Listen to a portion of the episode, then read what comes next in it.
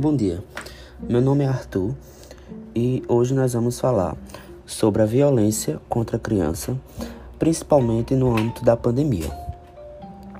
A violência é representada por ações realizadas por indivíduos, grupos, classes ou nações que ocasionam danos físicos, emocionais, morais e ou espirituais, podendo ser por modo de agressão física, abuso sexual, violência psicológica e violência institucional.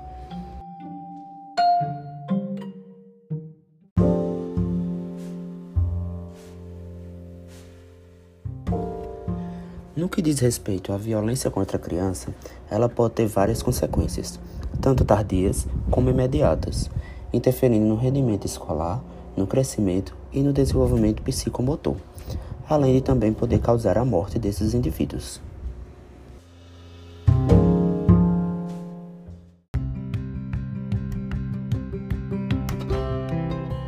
De acordo com a Secretaria Nacional dos Direitos da Criança e do Adolescente, a letalidade infanto-juvenil é um dos problemas mais urgentes.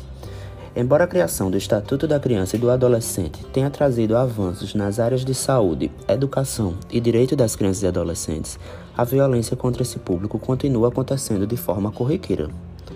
Segundo o coordenador do Programa de Cidadania dos Adolescentes do Fundo das Nações Unidas para a Infância, a Unicef, os dados epidemiológicos da violência contra as crianças apontam que a maior parte dela acontece no espaço doméstico.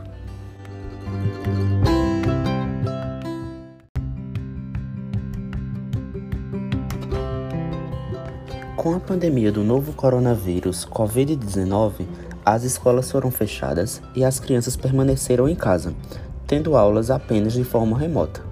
Porém, grande parte das denúncias contra a violência infantil partiu da equipe escolar, como professores, educadores e também profissionais de saúde.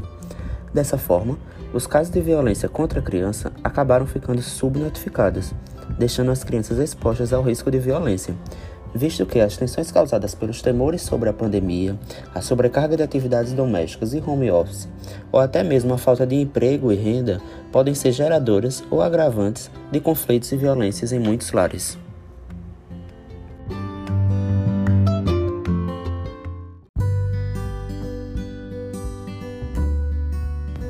Assim,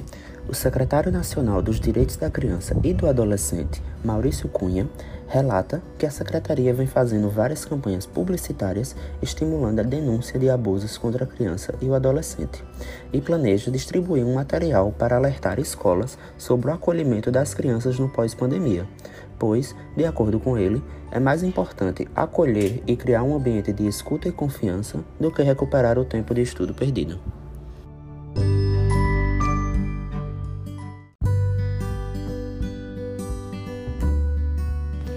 Portanto, é importante destacar também que, de acordo com a política de redução da morte-mortalidade por acidentes e violências,